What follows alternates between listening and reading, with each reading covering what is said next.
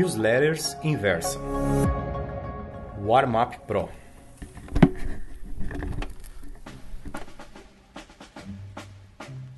O título da Warm Up Pro de hoje é Bolero de Ravel.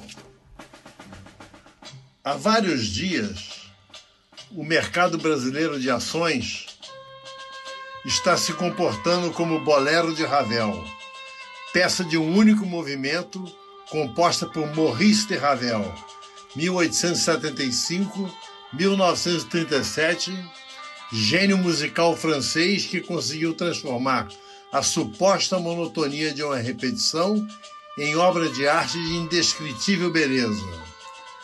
É assim que o Ibovespa está se comportando. Sobe, faz novo raio histórico, às vezes corrige um pouco, volta a subir, mais um raio e etc. Bolero de Ravel. Nesse processo, mudam de mãos, passando de traders que se assustam com seus ganhos. Isso é comum no mercado. Lucro é sempre acompanhado do medo de perdê-lo. Para outros que vinham sofrendo do mal oposto, o desassossego de estar de fora nesse momento. Ontem, segunda-feira, antes da abertura, o boletim Focus do Banco Central baixou a expectativa de crescimento do PIB deste ano de 0,93% para 0,87%. O prognóstico de inflação caiu de 3,84% para 3,82%, sendo que, para o ano que vem, o mercado, o Focus, lembrem-se, é um consenso dos analistas dos bancos reduziu a estimativa de 4 para 3,95. O bolero de Ravel dos números vem acontecendo semana após semana.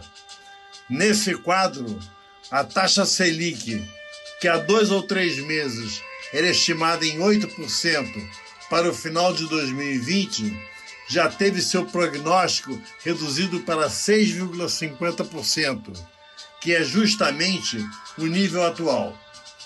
Junte-se a essa receita de bolo, uma briga entre o executivo e o legislativo, para quem faz uma reforma da Previdência mais abrangente e sobra quase certeza de ela economizará para os cofres públicos um número próximo de um trilhão de reais nos próximos 10 anos. A ausência de protestos de magnitude contra a PEC presidenciária mostra que grande parte dos brasileiros, embora vá sofrer na carne e no bolso suas consequências, já entendeu que o processo é inevitável. Inevitável e o único caminho para o Brasil sair do atoleiro. Como se todos esses fundamentos não fossem suficientes, o índice Dow Jones vem fazendo novas máximas, causadas pela perspectiva do FOMC, Comitê Federal de Mercado Aberto, reduzir a taxa básica de juros. Estamos vivendo um momento onde é muito difícil acumular dinheiro aplicando em títulos de renda fixa. É nessas horas, e nessas horas, os investimentos sempre vão para a bolsa.